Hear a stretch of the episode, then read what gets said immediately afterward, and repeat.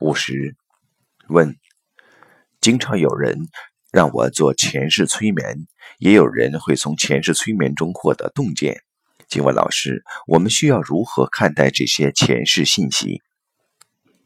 答：实际上，每个人面临的生命课题都是他自己生命成长的应用题。也就是怎么唤醒他自己内在的智慧，去解决问题，去超越它，超越那个认知，而不只是瞄准某个问题。如果只是解决问题的话，相当于你帮助他解答了一道成长的应用题。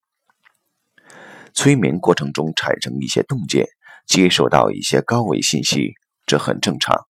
但如果没有给进入高维的人一个彻底的方向的话，这种实践活动会带有一定的危险性。你自己能悟到那个境界，你能不能给他引领？另外，其实前世所有的能量关系和今世今生是对等的、平等的，并不能真正解决它的本质问题。它的本质问题是看了几个前世之后，发现他们的共性。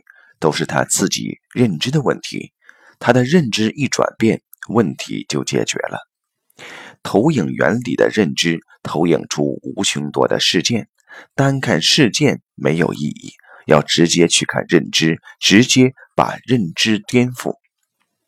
前世催眠绕了一个弯子，表面是解决问题，但它不如直接进入高维，在投影原理颠覆认知来得快而有效。